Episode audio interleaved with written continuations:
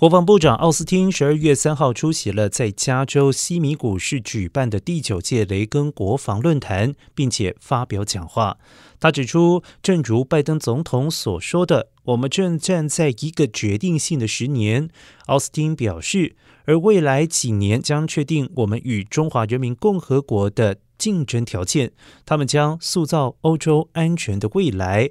他们将决定我们的子孙是否会继承一个拥有开放的规则和基本权利的世界。